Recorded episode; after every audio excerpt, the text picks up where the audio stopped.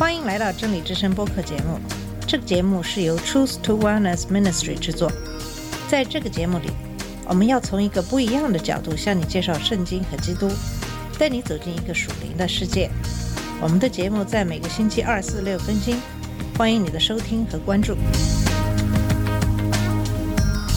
all the colors of the rainbow. 你好，我是马军。在上两期节目里，给大家讲述的是在罗马天主教历史上的一个举足轻重的教宗格雷高利。他在基督教向欧洲北部的野蛮部落传教的过程中起到了非常大的作用。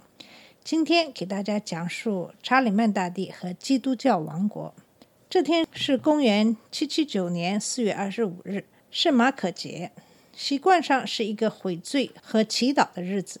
但是这年信徒们受到各种意外事件以及谷入严重欠收的打击，所以教宗六三世正在领导一次横穿罗马的游行，祈求神的祝福降临在田野和庄稼。游行队伍从拉特兰教堂出发，要穿过城市中部到圣彼得教堂，在圣徒斯蒂凡和希尔维斯特修道院拐角处，全副武装的人冲向教宗。他们赶走他的侍从，将利奥拽下马，飞快地将他拖到一家希腊修道院。这场叛变由忠于前任教宗阿德里安一世的高级军官和贵族发起，针对利奥的指控中有作伪证和通奸。教宗的支持者利用夜幕将教宗解救出来，把他带回到圣彼得教堂。但街头的持久战让利奥相信他需要外力帮助。他的呼吁传至教宗至传统的保护人法兰克王国的国王查理大帝。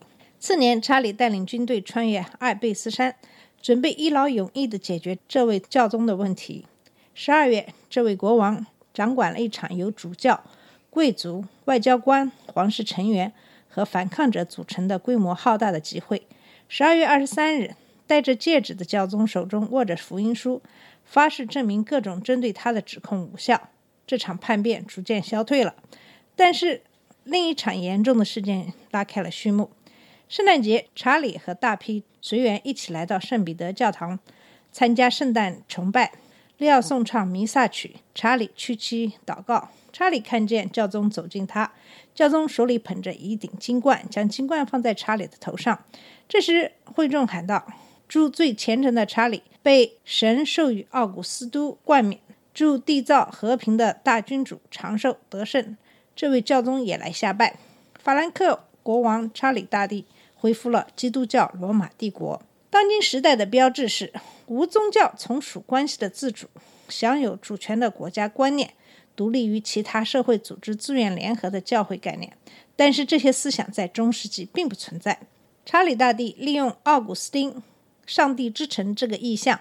将普世大公教会这个基督教概念嫁接到传统的罗马帝国观这根支柱上，将基督教王国一个将宗教或永恒的利益和城市或战士的事物合一的社会交给了中世纪世界。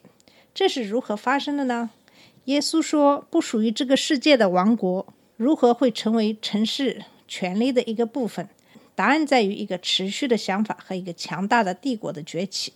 罗马帝国在沦为蛮族之后的几个世纪里，还一直支配着人们的想象力。蛮夷建立了许多王国，通常彼此交战。人们依然渴望曾经是罗马帝国标志的统一。他们盼望让位于君士坦丁堡。罗马人及其日耳曼邻居们则认为这个帝国将再次在他们中间诞生。在罗马与日耳曼民族和文化相互融合的过程中，法兰克人超过其他人，似乎注定要恢复这个帝国的权威。克洛维积极支持大公教会，使得法兰克王国在日耳曼部落中成为主导力量。但是克洛维去世后，其王朝因内在的虚弱而衰败。日耳曼人视这个王国为个人财产，国王的公侯们将王国瓜分，以致内战频繁。所以皇室的继承人密谋暗杀，变得擅长玩弄阴谋和叛变。这时，拥有土地的贵族中形成了一个权威中心，他们拥有越来越多的权利。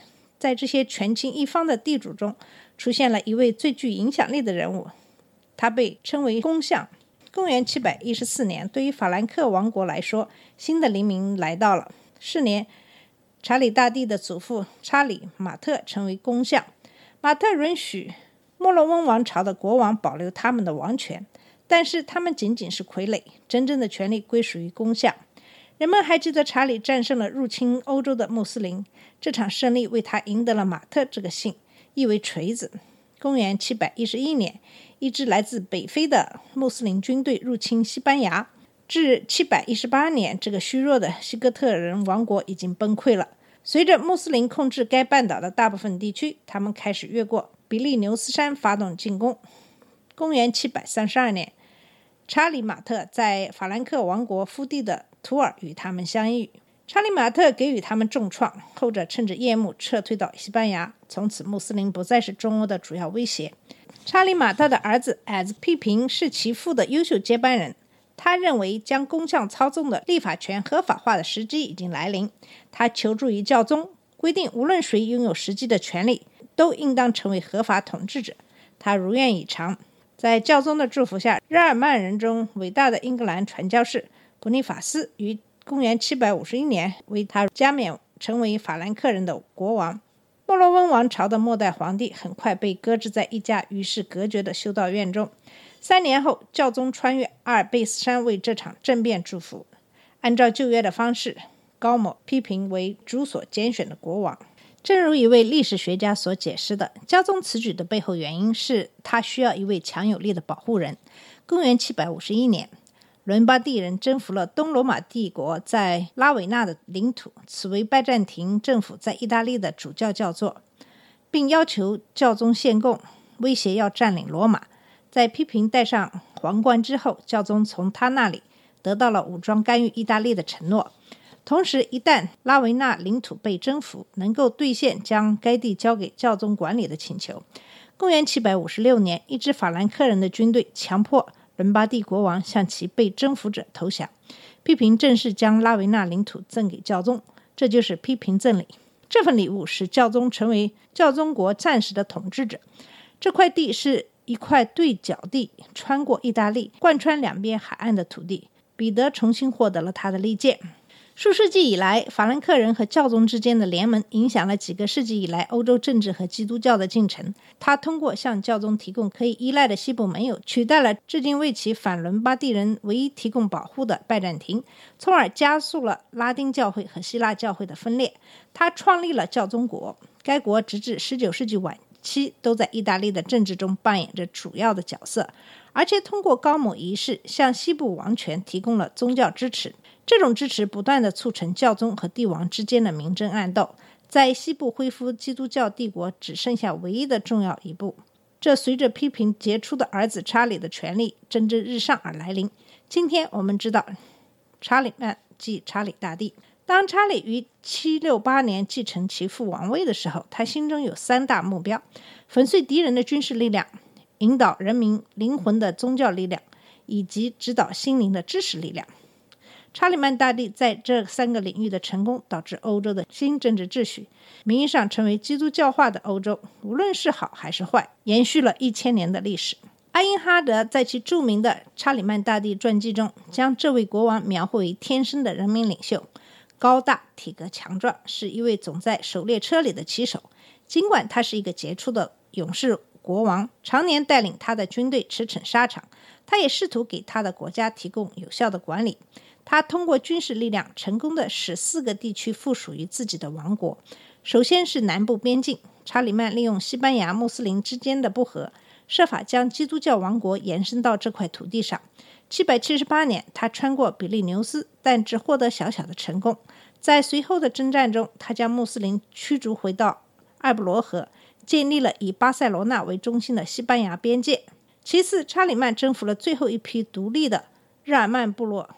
巴伐利亚人和萨克逊人花费了三十二次征战，才征服了生活在莱茵河和易北河之间的顽固的异教徒萨克逊人。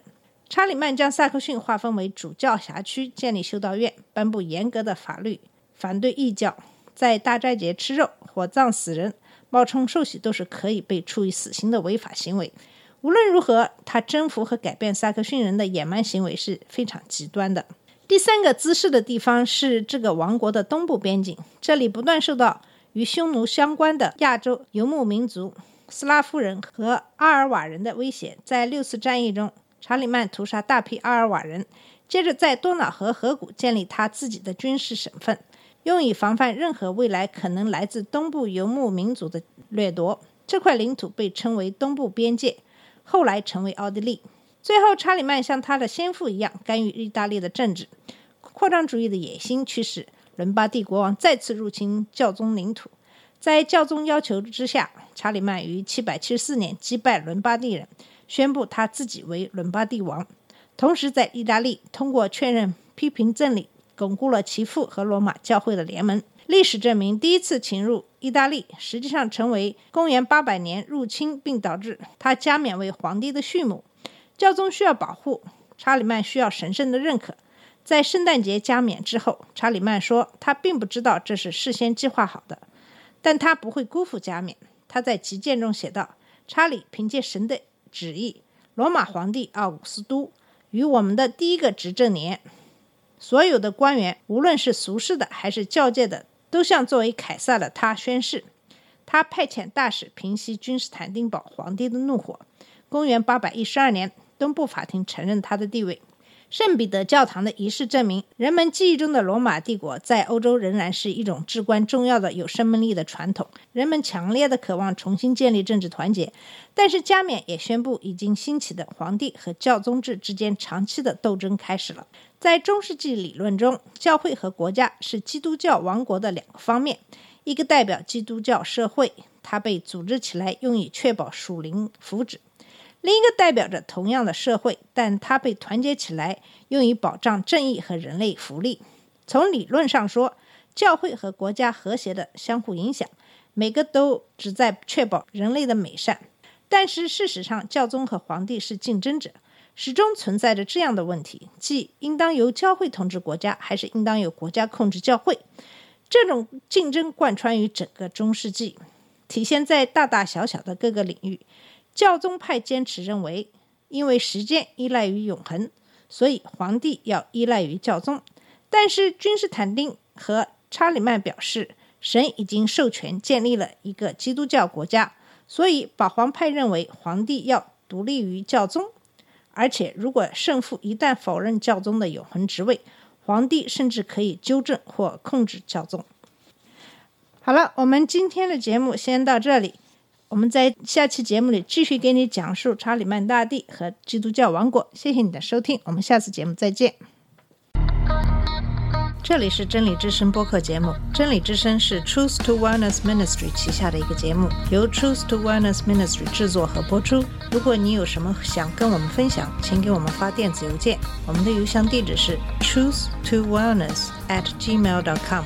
你也可以直接去我们的网站 www dot truth to wellness .com 浏览更多的信息。下次节目再见。